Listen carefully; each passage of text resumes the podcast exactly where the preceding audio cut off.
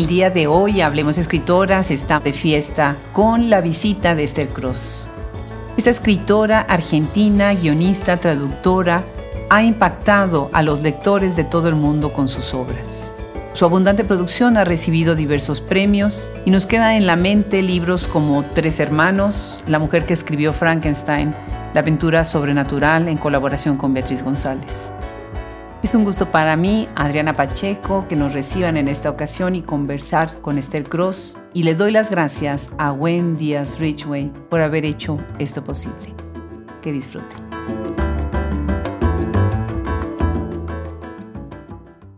Pues estamos preparando para todos los que nos siguen en las redes y para todos los que saben que hemos hecho estos tours Estamos preparando una visita a Argentina. Abrimos Escritoras va a llegar a Buenos Aires este fin de año y estamos pero muy, muy emocionados de todas las voces con las que vamos a poder estar cerca y poner a la voz una cara, aunque muchas veces las caras las tenemos ahí. Y bueno, anticipándonos a este momento tan importante para Hablemos Escritoras, de verdad porque es una delicia la escritura, los escritores de Argentina pues tenemos hoy una invitada que me tiene pero totalmente fascinada desde hace muchísimo tiempo que la leo. Bienvenida Esther Cross, muchísimas gracias por aceptar esta invitación a Hablemos Escritoras. Hola Adriana, ¿qué tal? Muchas gracias a vos. Pues bueno, empezamos un poquito con una pregunta que tengo de verdad muchísima curiosidad de saber qué me vas a contestar. Estás hablando de Mary Shelley. Y hablar de Mary Shelley quiere decir pues de alguna manera conocer al personaje muy de cerca, ¿no? ¿Qué es lo que más te marcó de ella? ¿Qué guardas de ella? ¿Qué se te quedó de ella después de estudiarla durante tanto tiempo? Lo que me quedó de ella lo que más me marcó y me sigue asombrando después de leerla tanto y estudiar sobre su vida fue cómo ella, siendo tan joven, pudo captar lo que yo creo que fue el rumor de su época, el miedo de su época también, cómo pudo, en un momento en que tantos escritores trataban de captar lo que podríamos llamar el espíritu de la época, ella en la ficción, en eso que Muriel Spark llama la verdad paradójica de la narrativa, pudo captarlo y escribirlo en una novela que fue, por supuesto, Frankenstein o el Prometeo. Claro, claro, por supuesto. Qué bonita respuesta captar el espíritu de su época de una manera tan vívida, ¿verdad? Porque bueno, ahorita vamos a hablar del libro, pero verdaderamente ella puede trasladar a un libro no nada más el espíritu, sino además las inercias que había en una sociedad que estaba fascinada con el cuerpo humano, el cuerpo humano muerto, definitivamente, ¿no? Sí, por un lado fascinada y por un lado asustada, y mientras otros escritores, que en general eran escritores hombres que, se lanzaban este tema, trataban de, abordar el tema desde una postura de lo que sabían, ella se define en el prólogo de la tercera edición de Frankenstein como una testigo devota de su tiempo, que escuchaba las conversaciones estaba, que estaba atenta. Y lo que ella capta justamente es ese rumor. Ella aclara que ella estaba atenta no a lo que hacía, por ejemplo, el doctor Erasmus Darwin en los experimentos científicos, sino a lo que se decía que hacía el doctor Erasmus Darwin. Y esa es la conexión que ella establece con los lectores ella lo dice claramente, ella dice, es lo que se decía que hacía lo que yo estaba escuchando, a pesar de que ella también sabía muy bien qué es lo que hacía el doctor Erasmus Darwin. Y es en este balance, en este doble juego, donde ella se sitúa con una sabiduría narrativa impresionante y con una libertad también, ¿no? De escritura increíble. Claro, definitivamente. Y hace aparecer el cuerpo humano y el, y el cuerpo sentido, ¿no? El cuerpo que siente, como ningún otro escritor lo había hecho hasta entonces. Claro, claro. Desde el inicio del libro muestra también todo este, pues no podríamos llamarlo nada más fetichismo, ¿no? Pero este apego también a lo que son las reliquias del cuerpo, quienes están en la tradición, por ejemplo, católica, esto de quitarle los huesitos a los santos, ¿no? Y guardarlos, el dedito, ¿no? Y guardarlos en estas reliquias que después se vuelven, pues, algo muy importante incluso en las herencias familiares, ¿no? Sí, esa era una época de reverencia a las reliquias, pero todo lo que tenía que ver con su época, ella lo, vivía de una manera muy intensa, tanto que ella termina definiendo a su época.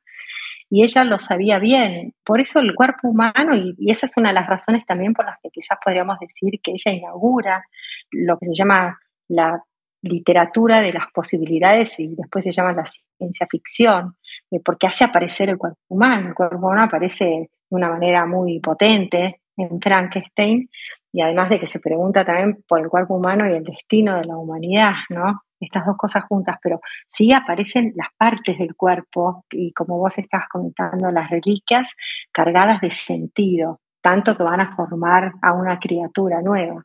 Sí, maravilloso, maravilloso libro, me encanta para leerlo, pero de verdad varias veces, bellísimo. ¿De dónde te viene esta fascinación por el espiritismo? Vamos a hablar ahorita de este libro que además publicas. Es maravillosa esta coedición que estás haciendo con Beatriz González. Felicidades. Y bueno, pues tú tienes una fascinación por el espiritismo, el ocultismo, ¿no? Lo gótico, incluso la muerte, ¿no? Cuéntanos un poco, ¿de dónde te viene esto? En realidad yo creo que uno no sabe muy bien de dónde proceden las obsesiones de escritura, pero creo que siendo muy así, muy brutalmente honesta, tiene que ver con mis lecturas de la infancia. Y de alguna manera están relacionadas también con lo fantástico y, lo fantástico un poco oscuro que también es luminoso y está en, en los cuentos que eran cuentos infantiles en la época en que yo era una niña, que son, eran los cuentos clásicos, de los cuentos de hadas, donde lo sobrenatural se leía casi como algo natural. Y en el ocultismo, como lo oculto, no solo en el lado oscuro, que era lo que te comentaba, sino también como una posibilidad de acceder a un otro mundo que no era necesariamente un mundo de un más allá trascendente de la religión, sino como un mundo que, un más allá que rodea a los niños en esos cuentos que está abriendo la puerta de la casa, ¿no? En el bosque. Y yo creo que es esa idea de la literatura de preguntar por el qué hay después, que es la ficción, ¿no? ¿Qué, pasaría si doy un paso más? ¿Qué pasaría si hiciera tal otra cosa? Es esa pregunta que es fundante de la ficción, lo que tiene que ver con lo sobrenatural. Y bueno, los ocultistas y los que estudian lo sobrenatural siempre dicen que en el camino del oculto y lo sobrenatural, la gran última aventura justamente es la muerte, ¿no? Es lo más misterioso que hay, es la gran pregunta. Claro, claro. En Argentina yo estoy ahorita pensando, y bueno, mientras nos estábamos preparando para esta entrevista, todos los nombres que hemos recogido ya en los casi seis años que tenemos, más de 450 podcasts de estar al aire, y cuántas escritoras argentinas han venido a este micrófono, muchas de ellas escriben sobre esto, ¿no? Sobre lo extraño, sobre lo oscuro, sobre precisamente estos temas, ¿no? Pienso en nombres como Mariana Enríquez, Samantha Schweblin, Claudia Boaf, Ariana Harvick, sin lugar a dudas. Y me encantaría saber, ¿tú piensas en esta escritura de Argentina por argentinos que hay una predominancia de estos temas en muchos escritores? ¿Qué opinas sobre esto? Sí, ahora que lo mencionás, sí, creo que hay, y sobre todo últimamente. Tanto es así que Flavia Daniela Pitela, que es una estudiosa de la literatura argentina en este último tiempo, habla de un gótico del fin del mundo. Y en ese gótico del fin del mundo, justamente pensando en el sur, ¿no? Y en la Argentina, ella habla de muchas de estas escritoras que estabas mencionando. También hay escritores, ¿no? Pero habla de Mariana Enríquez y otras escritoras más que también nombrabas, pero sí, es verdad, es verdad, es cierto. Creo que a veces hay algo en lo gótico que Flannery O'Connor lo, lo dijo respecto a la literatura del sur de los Estados Unidos, cuando ella decía, ¿por qué le preguntaban a los escritores del sur de Estados Unidos? ¿Por qué siempre veían lo bizarro, lo grotesco, lo monstruoso? Y ella ¿por qué siempre escribían sobre eso? Y ella decía, bueno, no es que escribimos sobre eso, sino que lo vemos, hmm. ¿no? Y bueno, quizá la pregunta es por qué se ve eso, ¿no? Tanto en la Argentina. Y quizás aventuro una hipótesis, aunque es difícil saber por qué pasa, pero quizás tiene que ver con algo de la historia del país. Qué interesante. Fíjate que platicando con María Fernanda Ampuero, porque sucede algo parecido con Ecuador, ella me decía, nosotros somos la generación de Carrie. ¿Te acuerdas esta película de esta chica que le vacían esta, cubeta enorme, ¿no? Y la mamá y todo lo que sucede, ¿no?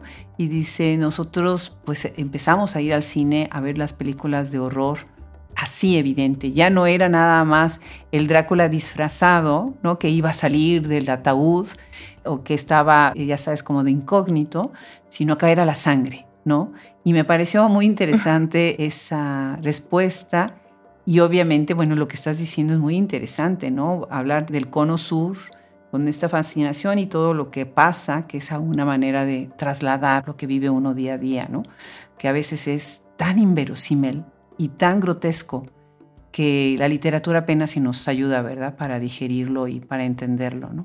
Muy interesante. Esther, tú estudiaste psicología, según entiendo. Sí, sí, así fue. Pero te dedicas a las letras. ¿Qué pasó? ¿Cómo fue, cómo fue ese cambio? Sí, bueno, fue producto de un susto. Eh, mi primera idea eh, fue estudiar literatura en la universidad. Era una idea, pero muy decidida además. Mi padre además era profesor de letras, así que no tenía ninguna duda, terminé el colegio y me anoté en la universidad para estudiar letras, pero me, me asusté. El hecho de ver, de, ya en ese primer año, me acuerdo que empezamos a estudiar la Ilíada y, y Dostoyevsky en otra materia, mientras estudiábamos griego y latín en ese momento, mm. y haber diseccionado los textos y entender los mecanismos eh, internos por los cuales esos libros que eran tan maravillosos eran tan maravillosos, a mí que quería escribir de una manera muy ferviente, me paralizó. Eso fue lo que me pasó. En ese momento casi no había talleres literarios en Argentina, entonces eh, me asusté, dejé la carrera y como de todas maneras quería tener una formación universitaria, me gusta estudiar, y entonces me anoté en psicología, donde me encontré con un gran escritor tangencial que fue Freud. Y ahí sí encontré un taller literario después de buscar bastante. Entonces, mientras estudiaba psicología, iba al taller de una manera así como muy puntual y le dedicaba mucho tiempo también al taller. Pero esa, es la historia. Es más una historia de fracaso en la carrera de literatura que una decisión activa por psicología. De hecho, quise ejercer psicología y no pude. Creo que hay que tener un talento. Me hubiera gustado ejercer psicoanálisis y no, no pude. Claramente me iba a dedicar a escribir. Claro, pues qué suerte tuvimos nosotros, porque ahora te podemos leer con toda esta ya más complejo, ¿no? Tu manera de ver la vida y de ver la escritura, qué maravilla.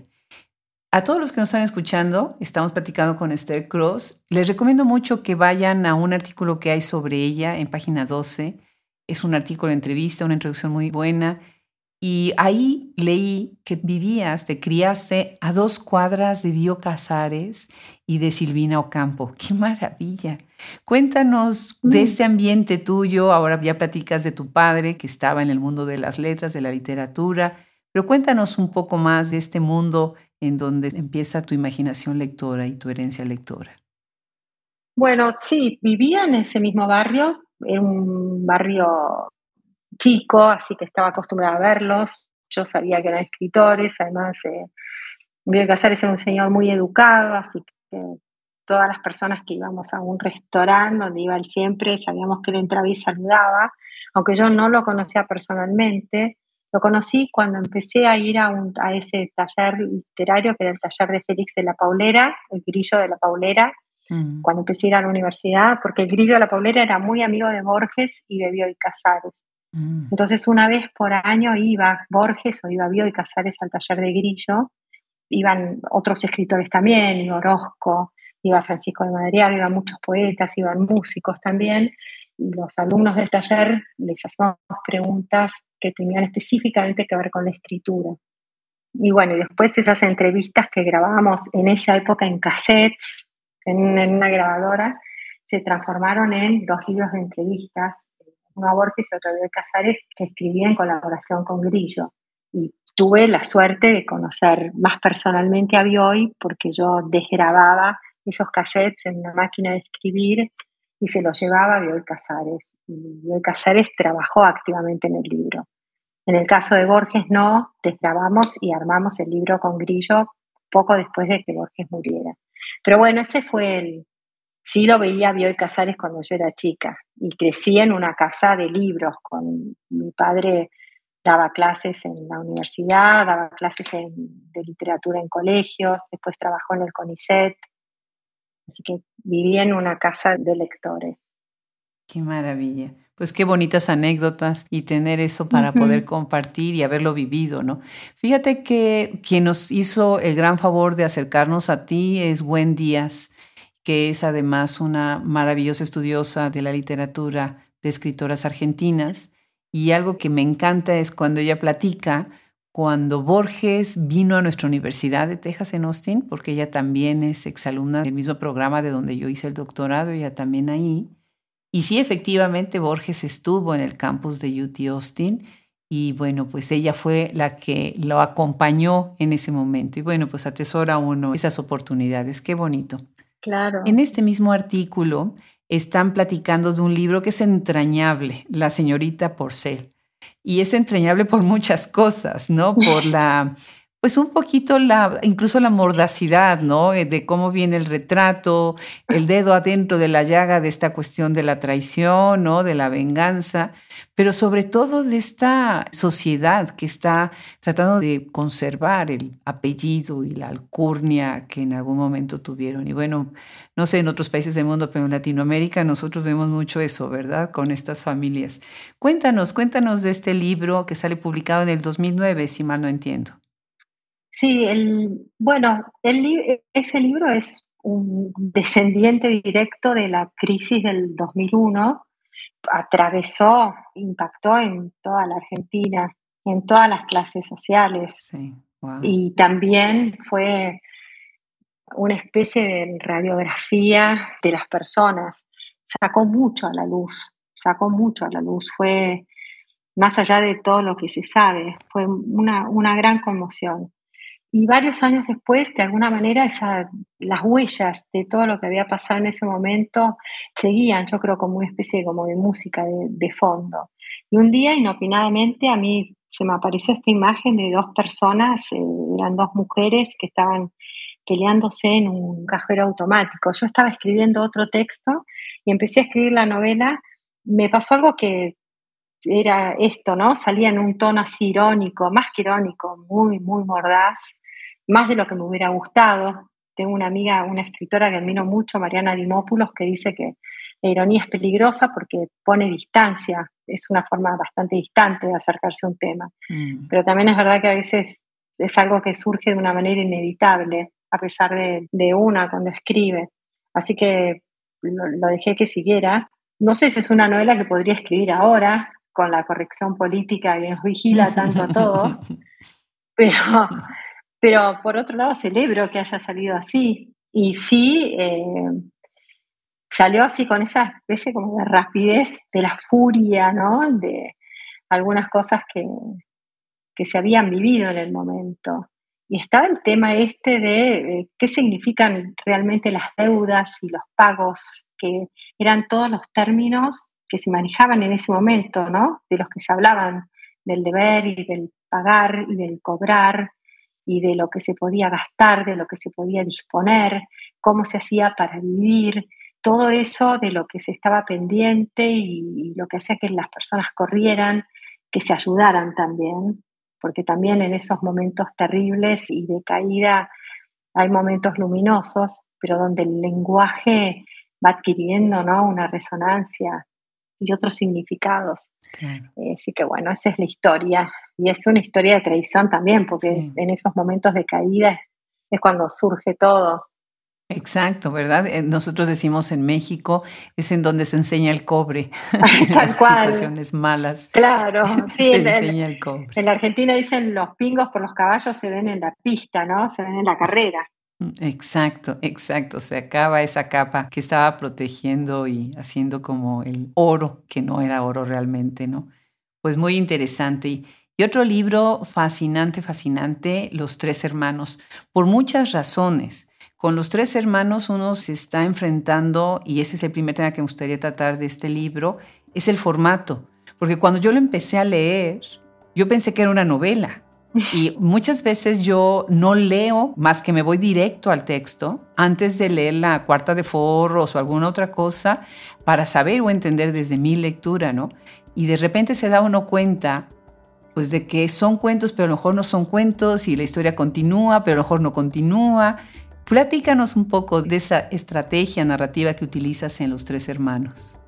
Sí, bueno, en ese libro me sucedió lo mismo que con otro libro de cuentos que se llama Cábana, donde todos los cuentos suceden, en Tres Hermanos suceden todos en el campo, y en Cábana suceden en un edificio de Buenos Aires que se llama El Cábana, que en el, caso de Cábana están todos los cuentos unidos porque los cuenta una misma narradora y suceden en el edificio Cábana.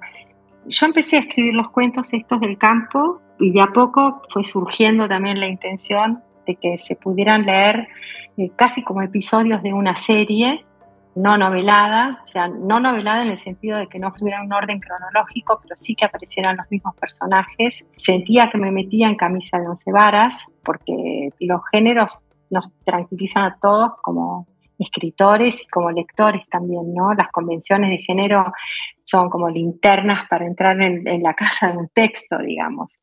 Pero por otro lado, eh, creo que por algo todos estamos leyendo y escribiendo en la época que nos toca. Y esto lo digo porque no creo que haya sido una originalidad mía que me pasara esto de que los géneros se cruzaran y que también es, es la época de las series. Esto lo digo posteriori, no es que lo pensara mientras escribía, voy a escribir una serie. Pero creo que no es casual que sea un libro escrito en la época de las series.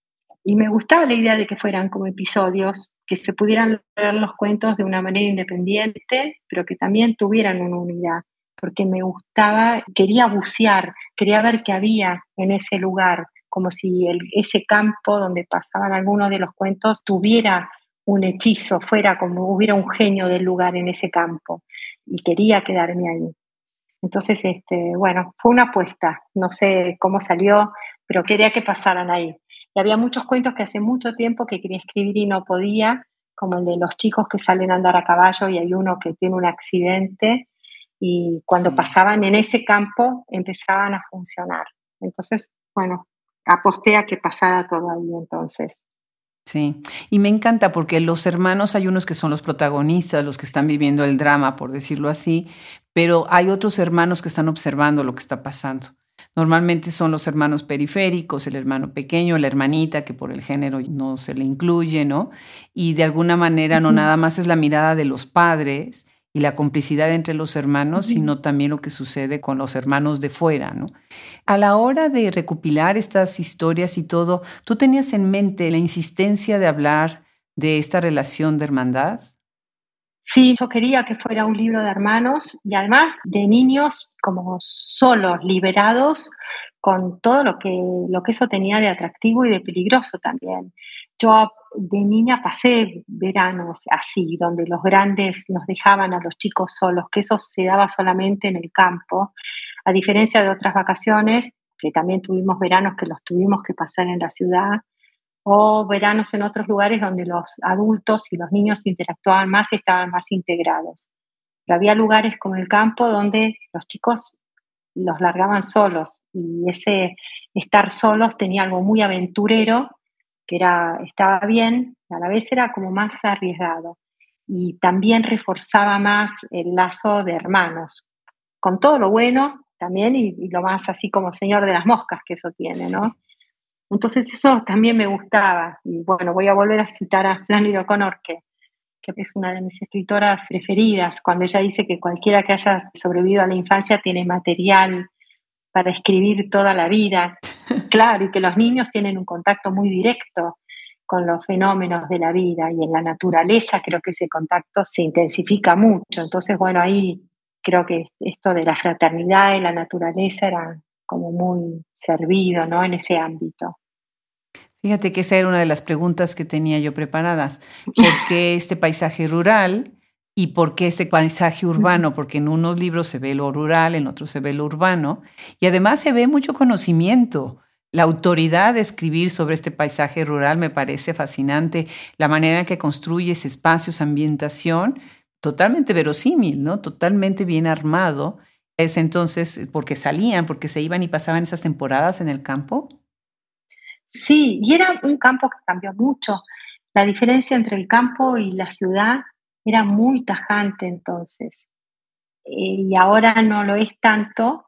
No había teléfono o había que esperar mucho para poder hacer una llamada por teléfono mm. o había que ir al pueblo de ese campo para poder hacer una llamada. Entonces ese viaje era muy distinto había más personas viviendo en el campo.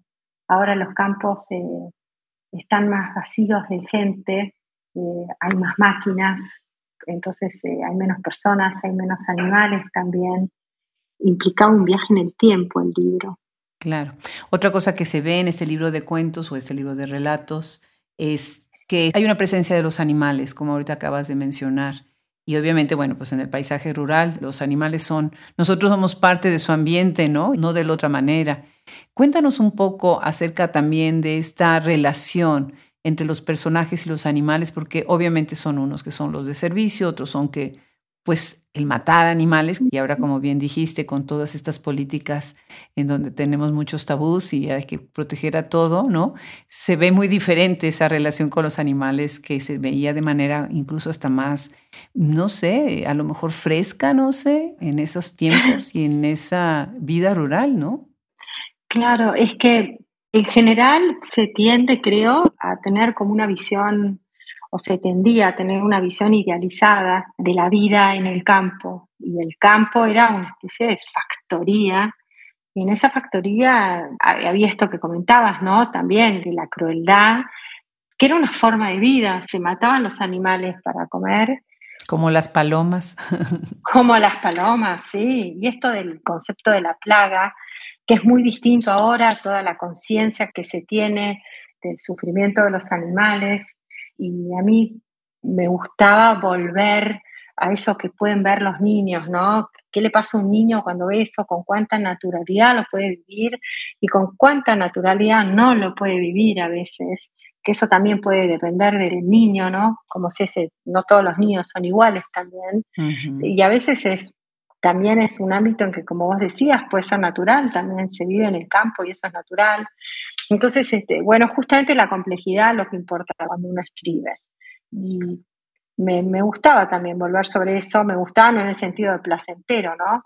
Pero son, creo que una se acerca a los temas con muchas preguntas cuando escribe. Claro. Era esto de las verdades paradójicas de, que dice Muriel Spark de, de la narración, que no son verdades asertivas ni, ni racionales, sino son más bien paradojas a las que uno llega cuando escribe. Sí, sí, maravilloso. Esther, tú tienes una, se ve en tu escritura, un gusto por la lectura del siglo XIX, ¿no? Mucho de esto que estás tomando y recuperando, pues obviamente viene de ese siglo maravilloso. Yo también, mi doctorado es precisamente en finales del siglo XIX, eso fue mi disertación doctoral. Y obviamente ahí estamos jugando con otra manera, ¿no? Con el romanticismo, otra manera de ver la naturaleza, del cuerpo, ver sobre todo lo que es la pequeñez del ser humano en relación a la natura, ¿no? A esta gran lucha que se tiene, ¿no? También entre los sentimientos y demás.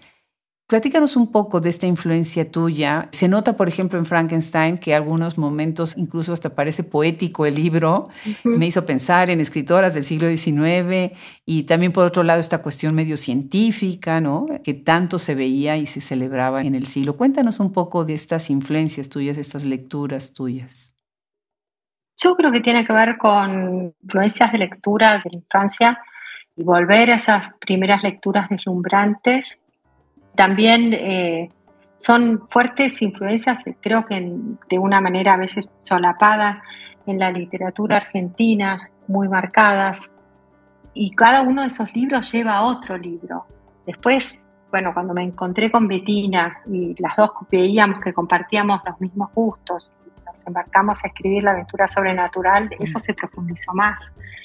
Pero el, romanticismo a mí es un movimiento que siempre me interesó, como la respuesta a todo lo racional y a lo clásico y a lo arreglado, surge este movimiento donde además los escritores trataban de hacer coincidir lo que pensaban con su forma de vida y donde se trata de cuestionar todo lo que está arreglado y ordenado, buceando en justamente lo misterioso y en, la dimensión del oscuro, para mí es una metáfora perfecta de lo que es escribir justamente, ¿no?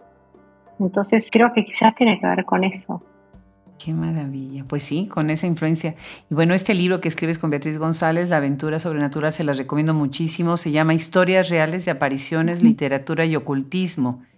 Y bueno, pues las prácticas y las fijaciones y obsesiones que tenían, pues eran maravillosas. Déjame leer antes de pasar a ese libro, déjame leer algo de la mujer que escribió Frankenstein, que me gusta muchísimo y es casi al inicio del libro. Dice, viajaba y se mudaba con sus reliquias, con sus fantasmas parciales y anatómicos, con una familia reducida, inanimada, a cuestas. O dices también, ese sepulcro es casi un cementerio resumido. Me pareció fascinante esta manera también de hablar de cómo se entierra ella, de qué es lo que se va a llevar a la tumba, pero también la relación, o sea, no olvidemos que esta es la hija de Mary Wollstonecraft. O sea, no olvidemos que Mary Shelley carga a cuestas a la madre o al revés, la madre es la que la salva, ¿no? La relación madre-hija es muy interesante en el libro y también la relación, por supuesto, con el padre, ¿no? Nos quieres contar sin ningún spoiler, porque de veras invitamos a que lean el libro, sobre esta maravillosa investigación que hiciste, qué tanto tiene de ficción, qué tanto tiene de investigación más histórica. Bueno, de ficción realmente no tiene nada en el sentido de que me atúe estrictamente a lo que, bueno, a los hechos, a lo que pensamos que son los hechos, digamos, a textos biográficos, a las cartas de Mary Shelley, a los diarios, a los diarios no solo de ella, sino eh, a los diarios del padre de ella, a las cartas también de las personas que la rodeaban, a los textos de Mary Wollstonecraft, su madre, por supuesto, a la ficción tanto de Mary como a los poemas de Shelley del círculo de ella, también a la cantidad impresionante de bibliografía que hay de investigación, no solo sobre el romanticismo, sino también que ya hay escrita de la relación de Frankenstein con la ciencia. Hay, o sea, me atuve estrictamente a eso porque creo que es tan evidente que la vida de ella y su forma de pensar y la vida de su madre y todo lo que vos comentabas es tan rico que no hay que, tenía que sofrenar mi tendencia a exagerar o mm. mi tendencia de, como escritora de ficción porque estaba todo ahí. Y justamente mi desafío como escritora ahí era bajar decibeles, bajar un tono, tratar de ser casi como esos escritores, como los antiguos historiadores romanos, eh, escribir en oraciones breves, concisas y desechar eh, información, en el sentido como de atenerme, a quedarme en el hueso, a lo estrictamente necesario, para que se la pudiera ver en la medida de lo posible. Hay mucho material, muchas cartas de ella, de la hermana, media hermana de ella, que de la hermanastra en realidad, Claire Claremont. Hay mucho. Qué increíble, maravilloso. El libro de verdad es una verdadera joya. Y bueno, también la aportación del otro libro sobre las apariciones.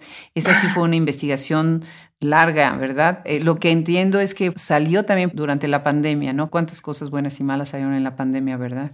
Sí. Cuéntanos un poco de este libro. Y además me encantaría tener a Beatriz González en el micrófono. Sería maravilloso tenerla por complementaría y además lo que ella hace es también buenísimo, ¿no? Sí, es excelente. Yo, para mí, fue el mejor taller que pude haber hecho, fue con una escritora como Bettina, que admiro mucho, que ya venía trabajando también en su ficción todos estos cruces de la ciencia con la literatura y con el ocultismo.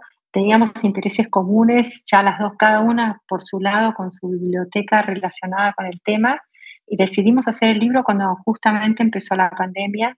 Así que investigábamos cada una en su casa, nos conectábamos a la noche y todos estos escritores que se interesaron por el ocultismo, desde Oscar Wilde a Henry James, Alice James, la hermana de Henry James, Vernon Lee, descubrimos muchas escritoras que no pasaron el filtro de la historia injustamente, de las que Henry James, por ejemplo, tomó mucho, por nombrar solo un caso injusto pero también fue muy luminoso porque eran personas que sufrían mucho, como sufrimos todos en la vida, y eso era muy impresionante, estar investigándolo en la pandemia, pero encontraban una salida, trataban de comunicarse con personas que habían perdido o que a veces estaban lejos geográficamente mm. y trataban de comunicarse a través de la telepatía.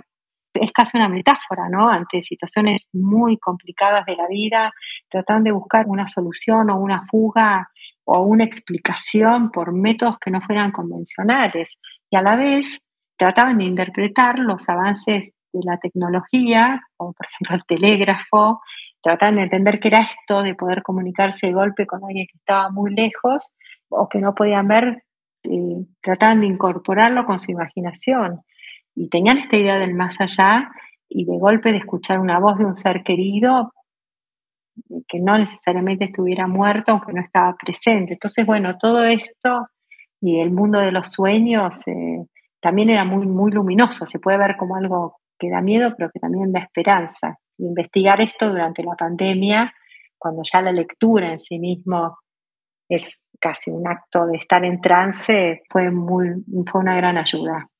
Qué increíble. Pues buenísimo libro. Felicidades a las dos. Gracias. Y bueno, pues se nos está acabando el tiempo y no quiero dejar de lado tu parte como traductora. Eso me parece que es una cosa que refina muchas veces la voz de los escritores que son traductores terminan escribiendo de otra manera, ¿no? Y hay muchos matices porque el libro pues lo tomas si eres además escritora, de otra manera, ¿no? Se retroalimentan hacia los dos lados.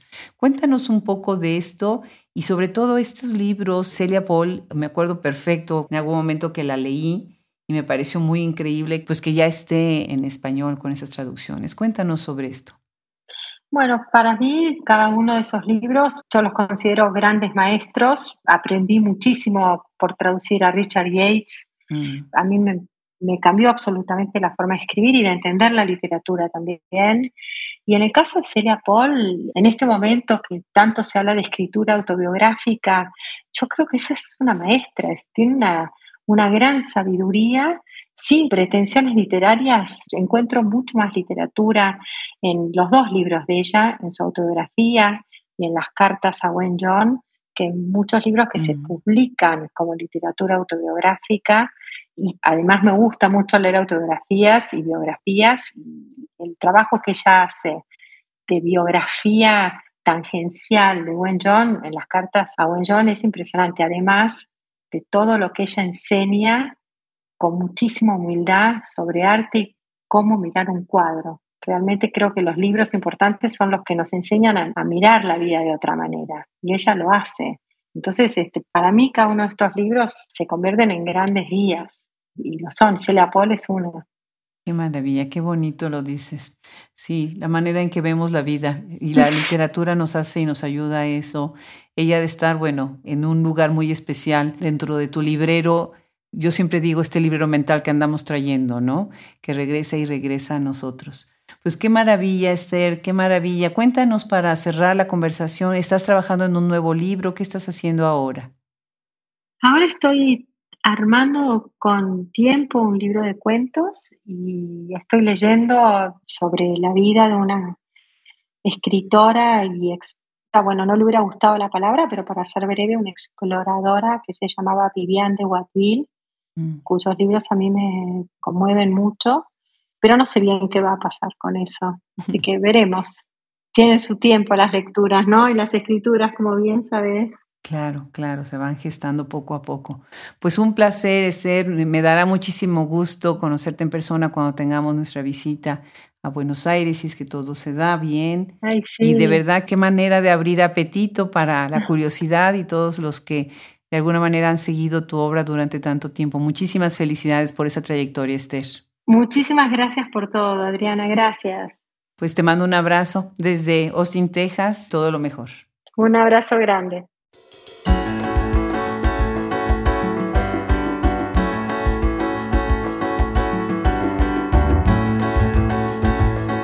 Pues no se olviden ir a buscar estos libros de la escritora argentina Esther Cross, leerla, leer toda su obra.